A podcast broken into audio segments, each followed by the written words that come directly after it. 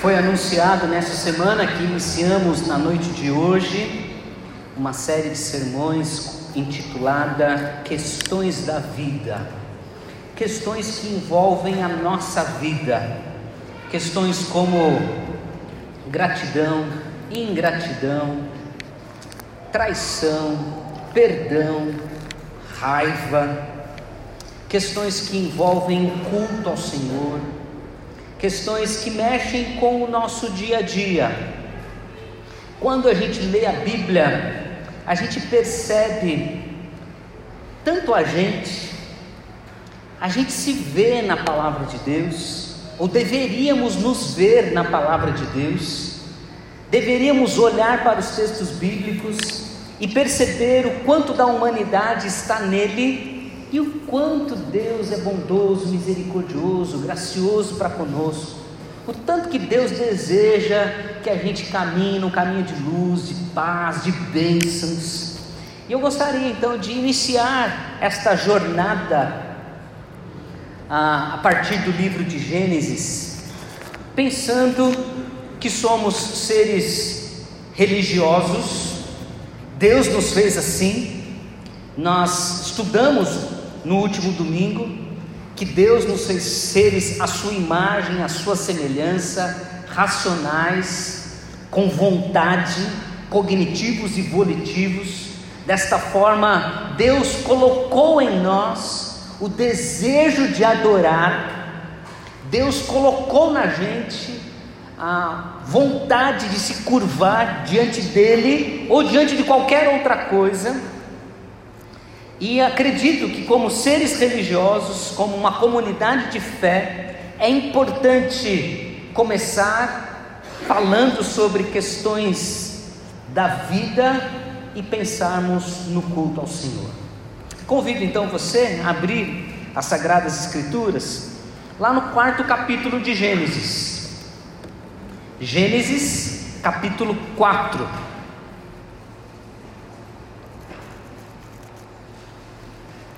Gênesis 4, vou ler os primeiros 16 versículos. Gênesis capítulo 4, do versículo 1 ao versículo 16, a Bíblia Sagrada nos ensina assim: Coabitou o homem com Eva, ou conheceu Adão a Eva, sua mulher. Ele, esta concebeu e deu à luz a Caim. Então disse: Adquiri um varão com o auxílio do Senhor. Depois deu à luz a Abel, seu irmão. Abel foi pastor de ovelhas e Caim lavrador. Aconteceu que no fim de uns tempos, veja, algo muito relativo, aberto, trouxe Caim do fruto da terra uma oferta ao Senhor. Abel, por sua vez, trouxe das primícias do seu rebanho e da gordura deste. Agradou-se o Senhor de Abel e de sua oferta, ao passo de que de Caim de sua oferta não se agradou. Irou-se, pois, sobremaneira Caim e descaiu-lhe o semblante. Então lhe disse o Senhor: Por que andas irado e por que descaiu o teu semblante? Se procederes bem, não é certo que serás aceito? Se porventura procederes mal, eis que o pecado jaz à porta, o teu desejo será contra ti, mas a ti cumpre dominar. Disse Caim a Abel, seu irmão: Vamos ao campo.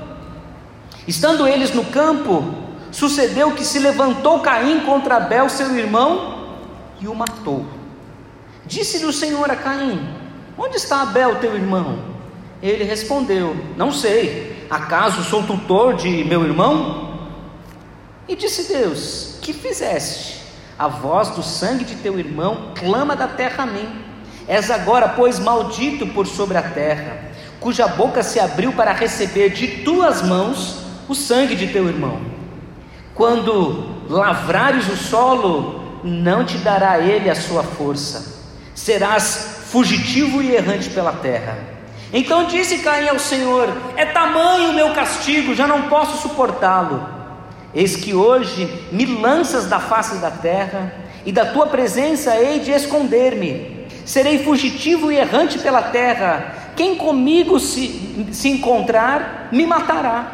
O Senhor, porém, disse a Caim: Assim, qualquer que matar a Caim será vingado sete vezes. E pôs o Senhor um sinal em Caim, para que não o ferisse de morte quem quer que o encontrasse. Retirou-se Caim da presença do Senhor e habitou na terra de Nod, ao oriente do Éden. Amém. Feche seus olhos, vamos orar mais uma vez. Senhor, nós estamos diante da tua palavra e nós pedimos luz, esclarecimento, pedimos compreensão e, especialmente, Senhor, fala ao nosso coração, que teu Santo Espírito venha discernir o nosso coração e nos ajudar a Deus a viver uma vida de culto ao Senhor, em nome de Jesus. Amém. Imagina a cena: Adão, Eva, Caim, Abel e muitos de seus irmãos, porque a Bíblia não registra neste momento o nascimento de outros irmãos de Adão e Eva, mas quando Caim vai para a terra de Nod, encontra um povo lá. De onde surgiu esse povo, irmãos? Se Adão é o primeiro homem, a mulher, a primeira mulher seus irmãos, sua família, gente que estava crescendo, gente que estava expandindo. A Bíblia não diz quantos anos tinha Caim, nem quantos anos tinha Abel, mas imaginemos que eles já tivessem aqui seus 40 anos de idade quando apresentaram as suas ofertas ao Senhor. Quantas e quantas pessoas já tinham nascido? Como falamos no domingo passado, a Bíblia não é um livro científico, a Bíblia está se importando em relatar as ações de Deus na história e o fato é que Deus está aqui. Então imagine esta cena onde a terra está sendo a população está crescendo, mas tudo está à mão. As bênçãos de Deus estão ah, disponíveis para cultivar a terra, para pastorear rebanhos. Vejam que a vida tem a sua complexidade, mas a vida tem as suas bênçãos. Caim e Abel eram trabalhadores. Um lavrador, agricultor, alguém da terra, outro alguém que cuida dos rebanhos do Senhor. É interessante a gente olhar para esse texto e observar nele que a iniciativa de culto, a iniciativa da adoração ao Senhor foi de Caim, não foi de Abel. O primeiro a oferecer um culto ao Senhor na Bíblia é Caim. Este que depois vem matar o seu irmão. Mas o culto ao Senhor, a disposição do culto, o início do culto a Deus, de entregar ao Senhor uma oferta, isto é, em gratidão ao Senhor pelos seus feitos, por sua bondade, por seu caráter e pelo cuidado dele no meio do nosso meio, parte de Caim. Caim vem para cultuar ao Senhor, ele é o primeiro a oferecer algo a Deus, mas em seguida a Caim vem Abel, e também oferece ao Senhor um culto oferece a Deus uma adoração, oferece ao Senhor um altar. Um ofereceu frutos da terra, o texto, versículo 3 vai nos dizer isso. Caim ofereceu ao Senhor do fruto da terra. Quais frutos? Imagine aí, tem a sua imaginação, os grãos, mas também as frutas, as hortaliças, faça aí um, uma grande cesta de frutos a, Deus, e Abel vai oferecer das primícias do seu rebanho e a gordura deste. Os dois vêm ao Senhor para adorá-lo, um com o fruto do seu trabalho, o outro também com o fruto do seu trabalho. Até então, tudo muito semelhante. Concordam comigo? Os dois estão cultuando ao Senhor, os dois trazem uma oferta ao Senhor, um traz do fruto do seu trabalho e o outro traz também do fruto do seu trabalho. Aí o texto bíblico vai nos dizer que Deus se agradou da oferta de Abel e não se agradou da oferta de Caim. Talvez, se nós recebêssemos um presente, alguns de nós aqui, oferecesse para nós uma maçã, uma alface, uma chicória, uma rúcula, ou uma picanha, uma maminha, um, uma fraldinha, um contrafilé, um filé mignon. Talvez alguns de nós teríamos uma preferência, não é, Fabrício? Talvez alguns de nós gostamos mais do segundo momento do que do primeiro momento.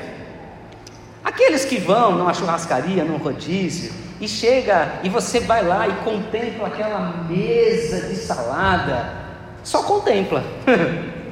É só para contemplar, não é assim? Na maioria dos casos, exceção da Bíblia e outras irmãs, que vão se deliciar na chicória, e vão falar: nossa, que chicória maravilhosa! Mas alguns de nós optaríamos por o outro lado do que das folhas. Não é o caso de Deus, irmãos, não é isso. A Bíblia não está dizendo que Deus prefere a picanha do que a alface. Deus não tá, a Bíblia não está dizendo que Deus prefere a maminha do que prefere a chicória, o rabanete, o repolho. Não é isso. Porque o Antigo Testamento vai nos mostrar as variedades do tipo de oferta que Deus aceita. E Deus aceita o novilho, Deus aceita o sacrifício, mas Deus também aceita o fruto da terra, o cereal, como adoração ao Senhor. Então, aqui, quando a Bíblia diz que Deus se agradou da oferta de Abel e não se agradou da oferta de Caim, não é uma preferência às carnes em detrimento do fruto da terra, ok? Não é isso. Por mais que alguns gostariam de fazer essa interpretação e viver nessa interpretação. Deus prefere isso, então se Deus prefere, vou preferir também. Não é isso. Fato é que há uma diferença bastante clara entre o que Caim ofereceu e o que Abel ofereceu. É claríssimo no texto, e Moisés faz questão de deixar, versículo 4, deixar claro: Abel, por sua vez, trouxe das primícias. Abel teve um cuidado com o culto.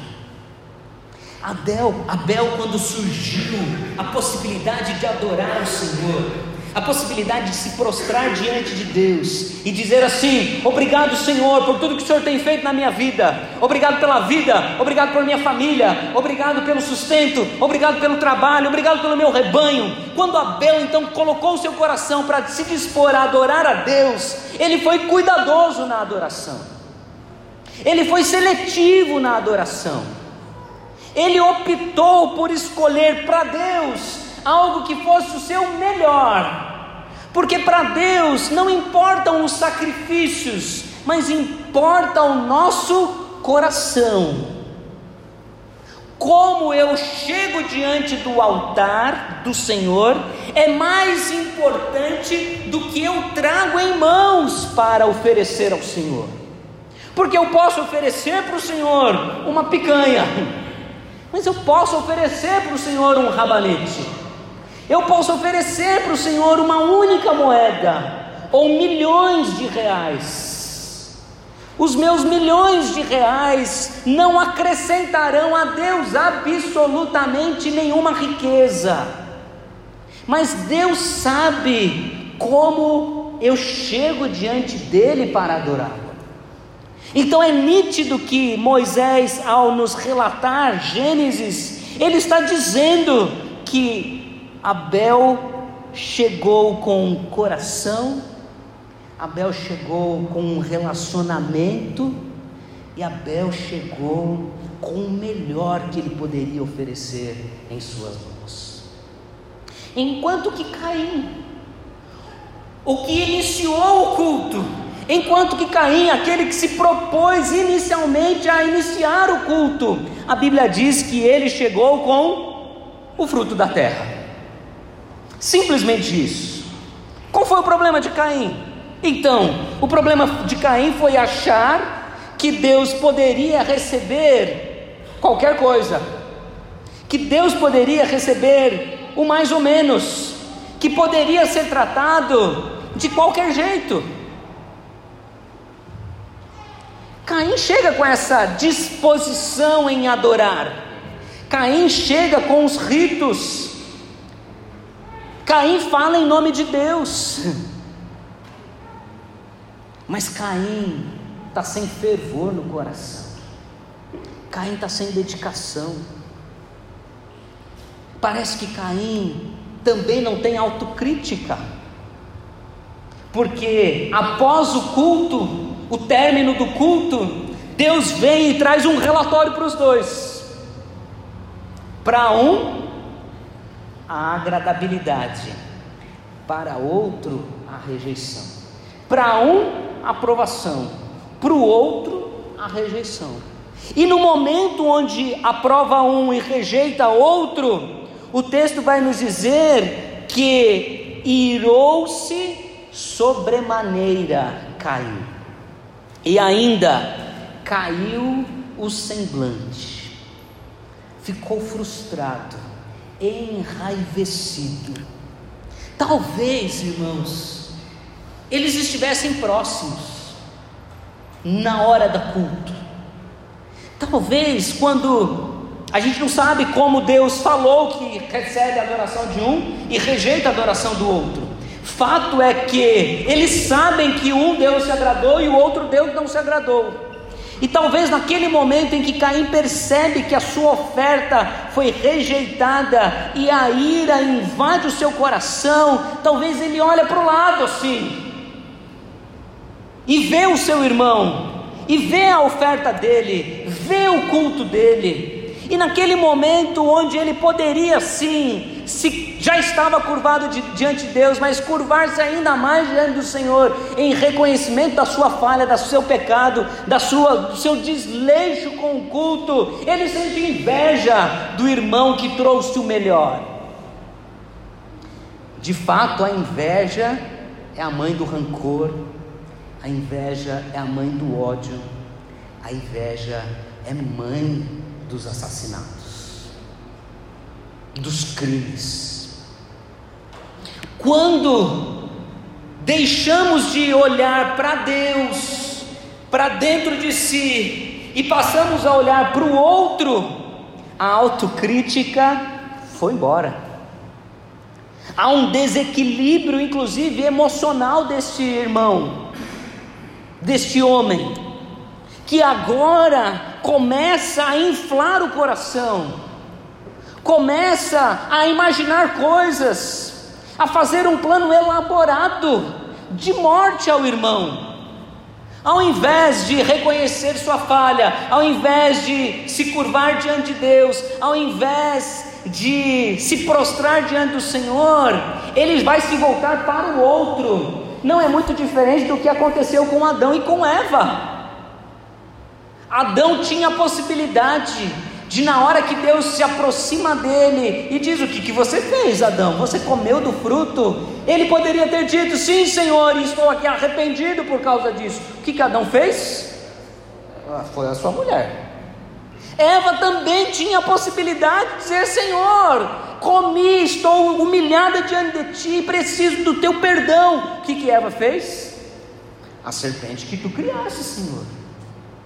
O que, que Caim faz? Ele olha para o irmão e vejam, a linha de raciocínio não é muito diferente. Adão diz: A mulher que tu me deste. A Eva fala a mesma coisa, a serpente que tu criastes. E a Caim vai dizer assim, intrinsecamente: O Senhor não aceitou a minha oferta. De quem a culpa em última instância? É, é da Eva? É da serpente? É do Abel? É do Caim? Não, a culpa é de Deus. Deus é injusto. Deus é injusto por aceitar. Vejam, Deus é injusto por fazer preferência. Isso que está brotando no coração deste homem chamado Caim. Porque o texto é tão claro, porque Deus vem sondá-lo. Antes do assassinato, antes do crime, antes do pecado ainda maior, Deus vem sondar Caim. Deus vem alertar Caim. Veja aí o que, que diz o versículo 6. Então lhe disse o Senhor: Por que andas irado? Por que descaiu o teu semblante? Em outras palavras, corrija a vida, irmão, segue para frente. Errou, faz parte da natureza pecaminosa. Arrependa-se. Vamos seguir, vamos trabalhar. E aí, o versículo 7, é claro: se procederes bem, não é certo que serás aceito? Caim tem um caminho de, tem muita vida pela frente.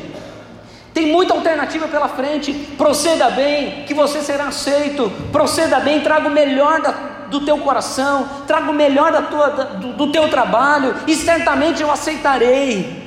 Agora, Deus traz uma palavra de esperança e traz uma palavra de alerta.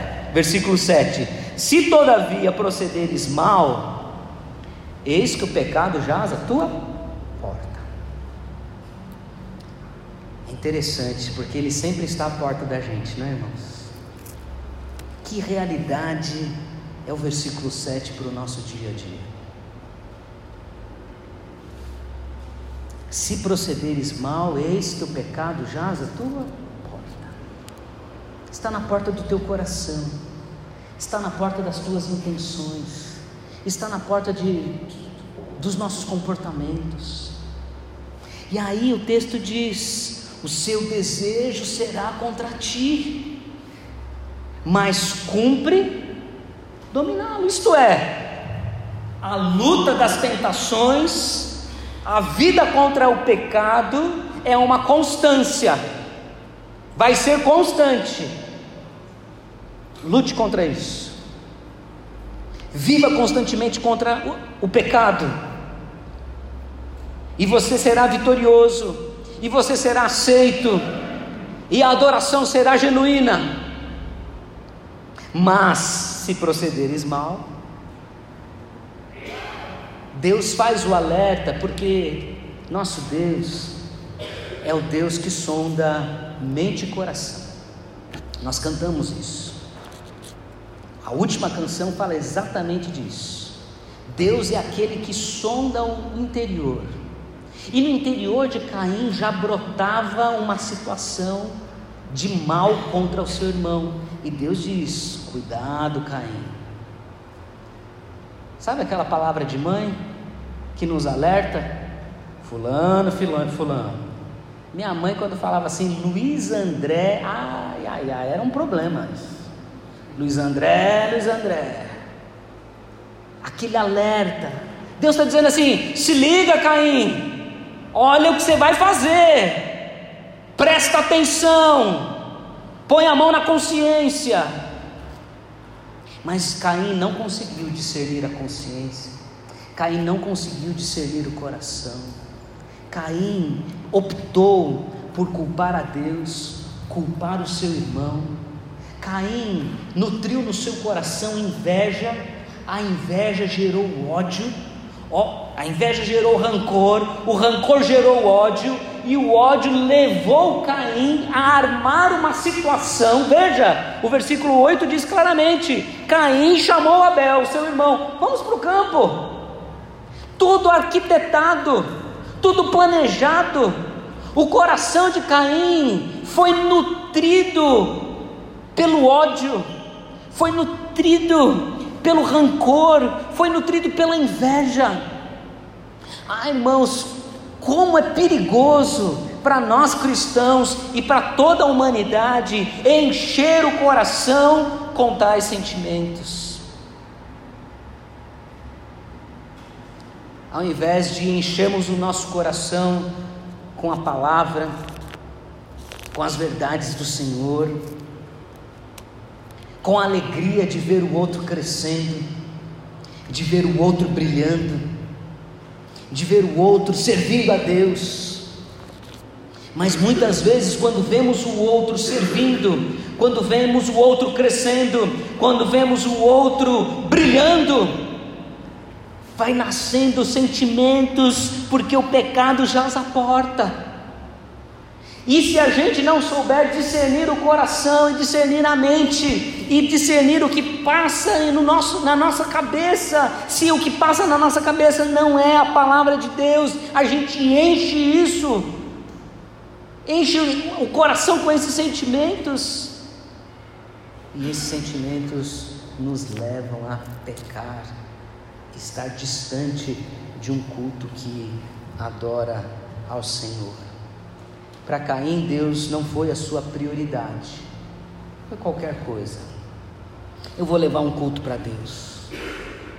Caim é o lavrador, Caim é o homem da terra, e parece que a terra está à frente de Deus está à frente de qualquer coisa. Caim fica cheio de revolta e de descontrole, e a sua ira o conduziu a um pecado ainda mais grave. Ele rompeu com seu irmão. O texto diz: Caim levantou-se Caim contra Abel, seu irmão, e o matou. Que absurdo, irmãos. O primeiro assassinato da Bíblia aconteceu dentro da igreja. A igreja é um lugar perigoso, sabia? Igreja é um lugar perigoso. O primeiro assassinato foi em decorrência do culto a Deus. Você imaginou que loucura é essa? Que absurdo é esse? Quanto nós deveríamos no culto nos enchermos do Senhor, da Sua vontade, das Suas verdades. Esse culto acaba numa tragédia. E quando a gente vem para cultuar a Deus, mais próximos de Caim e mais distantes de Abel, isso pode acontecer ainda nos nossos dias, irmãos. Precisamos ser mais como mais parecidos com Abel e menos parecidos com Caim. Mas é incrível quantas vezes nós nos assemelhamos mais a Caim e menos a Abel. A ira o levou a uma ruptura com seu irmão e com Deus. Sem arrependimento e com um sentimento de autocomiseração. Vocês querem ver? Versículo 9. Veja como Caim está sem nenhum tipo de sentimento de arrependimento nenhum tipo de vontade de pedir perdão para Deus. Versículo 9: Disse o Senhor a Caim: Onde está Abel, seu irmão? É interessante, né? Essas perguntas retóricas de Deus. Parece que o que Deus está fazendo é o seguinte: eu vou dar uma oportunidade para você se arrepender. Por quê? Deus sabia de todas as coisas, Deus sabe de todas as coisas, nada fugiu do controle de Deus. Deus é soberano, Deus é onisciente, Deus é onipresente. Mas Deus vem e pergunta assim: Eu vou dar uma oportunidade para esse camarada aí. Esse camarada está com um coração ruim. Caim se encheu de ódio, se encheu de inveja, inveja, se encheu de ira. Eu vou dar uma oportunidade para que o seu semblante não fique descaído, mas seja levantado. Onde está Abel, teu irmão? O que, que Caim respondeu para ele? Não sei. Hum. Acaso eu sou tutor de meu irmão, eu sou responsável por Abel? Caim levanta o dedo para Deus. Por que, o senhor está fazendo essa pergunta para mim? Quem é o senhor para fazer isso contra mim? Eu sou responsável por Abel? Aí Deus mais uma vez, que fizeste do mesmo jeito que fez com Adão. Ele pergunta, mas depois ele é direto. Você comeu do fruto? Ele disse para Adão. Para Caim, ele diz assim: A voz do sangue de teu irmão clama da terra a mim, Caim. Eu sei o que aconteceu. Eu estou dando oportunidade para você. Você que está cultuando, você que deseja cultuar. Obrigado. Eu estou te dando oportunidade. Eu sei que a voz do, a voz do sangue do teu irmão clama da terra, Caim. O que, que você está fazendo? E aí Deus vai e traz uma palavra pesada, sim, contra Abel, contra Caim. Você agora, Caim, é maldito sobre a terra, cuja boca se abriu para receber de, de tuas mãos o sangue do teu irmão. Quando lavrares o solo, não te dará ele da tua força. Você vai lavrar, você vai tentar cultivar e não vai ter resultado. Resultado do teu trabalho vai ser em vão, porque a partir de agora você vai ser um fugitivo, um errante pela terra. Vejam, irmãos, que o, a, a falta de arrependimento e é um sentimento de autocomiseração, porque olha só a resposta de Caim. No primeiro momento ele diz assim para Deus: ó, eu sou tutor de meu irmão. Mas no outro momento, versículo 13, ele vai dizer o seguinte: é tamanho o meu castigo, não posso suportar. Deus, o Senhor, não aceitou o meu culto. Deus, o Senhor está fazendo que o meu trabalho seja em vão. Deus, o Senhor está dizendo que eu vou ser um, um, um, peregrino pela terra, eu não vou suportar isso. Qualquer pessoa que chegar a mim me matará. Sentimento de autocomiseração, sentimento de piedade de si. Eu sou o coitadinho, Deus. Eu que sou o coitadinho. Foi o Senhor que não aceitou a minha oferta. Foi em última instância, a minha ira contra o Senhor me conduziu a matar o meu irmão, e agora o Senhor está me punindo. Sentimento de autocomiseração. Quando os nossos pensamentos não são nutridos pela palavra, quando o nosso coração está cheio das coisas voltadas para o horizontal e não para o vertical, é muito comum a gente perceber o mesmo discurso no nosso meio. Deus, eu sou fiel ao Senhor. Senhor, eu nunca pulei o carnaval. Foi o que o presbítero Christian disse aqui? Senhor, eu nunca pulei o carnaval.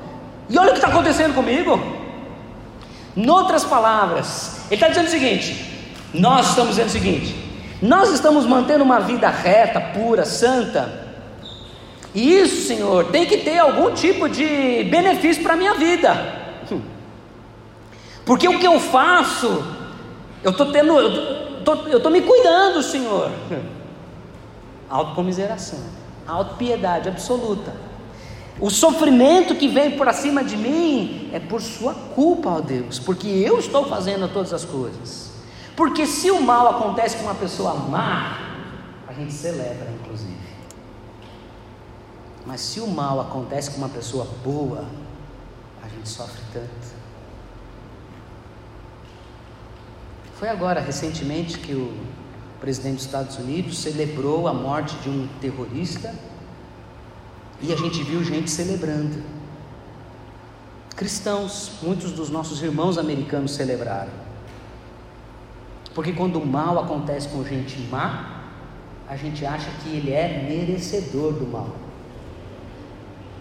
Mas aqueles duzentos e tantos, duzentas e tantas pessoas que estão é, de quarentena naquele cruzeiro lá no Japão, infectados com o coronavírus,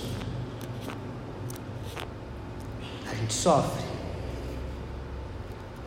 Mas se acontece com alguém que a gente não é muito agradável, a gente faz até um, uma babinha de, da vingança. Ouvi ontem um vídeo, alguém estava falando, não sei se é verdade, não sei nem se é novo, que o ex-presidente do Brasil, Luiz Inácio Lula da Silva, está com câncer novamente. E a pessoa estava celebrando, irmãos estava tava com a boca cheia para dizer assim: coisa boa. Não sei se é verdade, nem sei se é novo, mas o sentimento daquela pessoa é um sentimento: alguém que fez mal merece o que? O mal. Mas os bons merecem coisas boas. É o que Caim está gerando, produzindo na humanidade. Não é muito diferente. Não é muito diferente. Caim perde, perdeu inicialmente a amizade com o irmão. O que, que o Abel fez de errado, irmãos? O que, que o Abel fez de errado?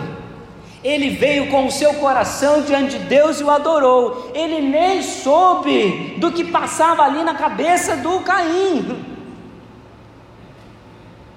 Caim perdeu a amizade. Caim perdeu o irmão. Caim perdeu a profissão. Caim perdeu a paz. Caim perdeu a segurança. Um desequilíbrio total acontece na vida desse homem, o versículo 14 vai dizer isso: Eis que hoje me lanças na face da terra, e da tua presença hei de esconder-me, serei fugitivo e errante pela terra, quem comigo se encontrar me matará. Vejam quantas consequências lamentáveis acontecem na vida de um homem na hora do culto ao Senhor. Mas Deus, que é rico em misericórdia, já diz Romanos, já diz Efésios, por causa do seu grande amor com que nos amou. Deus, por quatro vezes, vem a Caim, tentando trazê-lo de volta. Antes, porque você está furioso. Depois do assassinato, onde está Abel? O que você fez? E ainda por fim, irmãos, a graça de Deus é tão maravilhosa sobre esse homem, que ele proporciona uma alternativa de livramento para Caim. O versículo 15 vai nos dizer isso. O Senhor, porém, lhe disse: Assim, qualquer que matar a Caim será vingado sete vezes. E pôs o Senhor um sinal em Caim, para que não o ferisse de morte quem quer que o encontrasse. A graça de Deus, que é tão maravilhosa, por cuidar deste homem Caim, que entrou numa jornada, numa peregrinação de mal, de maldade e de seguir as forças do mal, Deus ainda proporciona para ele o livramento. Ninguém vai te matar, cara. Que sinal é esse? A Bíblia não esclarece, não há outras referências. Na verdade, Hebreus vai nos falar desse, desse, desse ambiente de Caim e de Abel, e o autor de Hebreus vai dizer o seguinte: que o sacrifício de Abel foi aceitado pela fé. O Novo Testamento vai dizer que a fé de Abel fez com que Deus aceitasse o seu sacrifício. Que sinal é esse que protegeu Caim? A Bíblia não vai nos trazer maiores informações. Mas esse texto, irmãos, me ajuda tanto, e gostaria de que ele ajudasse tanto a gente. Mesmo com essa tragédia, a gente percebe o quanto Deus amou Caim o quanto Deus amou Abel. Deus amou, reconheça também o amor de Deus em sua vida. Quantas vezes Deus foi atrás de nós? Quantas vezes o Senhor vem fazendo perguntas? Perguntas não porque Deus não saiba, mas perguntas que têm o objetivo de nos conduzir ao arrependimento ao perdão, à restauração. Se Caim tivesse resistido ao mal, esse assassinato não teria acontecido. Se Caim não se dobrasse ao pecado, esse, esse, essa cena não teria acontecido e talvez nós nem estaríamos aqui falando sobre ela. Mas fato é que Deus continua a nos amar, independente dos nossos pecados. Porque não, porque nós temos inúmeras outras situações semelhantes à de Caim na Bíblia Sagrada. E Deus continua a nos amar. Deus continua a derramar a sua graça sobre nós. Ofereça o seu melhor para Deus. Qual é a grande lição do culto? Que esse culto, esse primeiro culto, nos ensina. Deus não merece qualquer coisa. Deus merece o nosso melhor. Ofereça para o Senhor o seu melhor. Dedique-se a Deus inteiramente. Que o culto formal, não formal e informal, independente da circunstância. Este culto é formal, mas há o culto não formal, aquele que a gente faz em casa, aquele que a gente reuniu ali um pessoal, vamos cantar umas músicas, a gente começa a louvar a Deus, e há o culto informal, aquele que a gente está na rua, dentro do ônibus, e a gente está cultuando ao Senhor, que no informal, no não formal e no formal, seja o melhor da nossa vida seja o melhor do nosso coração, que a nossa prioridade seja o reino de Deus, que a nossa prioridade seja servir ao Senhor, que a nossa que a nossa prioridade seja contribuir com o melhor que temos para, os, para o serviço do Senhor e na obra do Senhor que a gente não perca as oportunidades que a igreja oferece do culto, do serviço, da comunhão, da alegria, da presença de estarmos diante de Deus e com os irmãos. Não troquemos isso por quaisquer coisas. Sejamos sinceros e gratos a Deus por estarmos diante dele. Aconteceu que, no fim de uns tempos, ao término de um período, chega Caim e chega Abel para cultuar ao Senhor. Caim veio de qualquer jeito. Abel veio com as primícias do seu rebanho. Veio com o melhor da sua gordura para oferecer a Deus questões da vida. A vida é feita de adoração. Queira ou não queira, você vai adorar a Deus ou a qualquer outro Deus que você criar. Questões da vida, a vida é cheia de adoração. Adore a Deus com o melhor que você tem. Adore ao Senhor com uma fé genuína, com um coração grato. Se disponha para fazer o melhor para o seu Senhor, porque Ele incansavelmente vem a nós para nos abençoar, para cuidar de nós e para nos trazer direção. Foi assim com Caim, foi assim com Davi foi assim com tantos outros, foi assim com Pedro, foi assim com você. Graciosamente, generosamente, Deus veio a você e disse: volte, volte aos braços do Pai, volte para o serviço do Senhor, faça a vontade de Deus, que o seu culto seja o melhor do que você pode oferecer para o Senhor. Amém.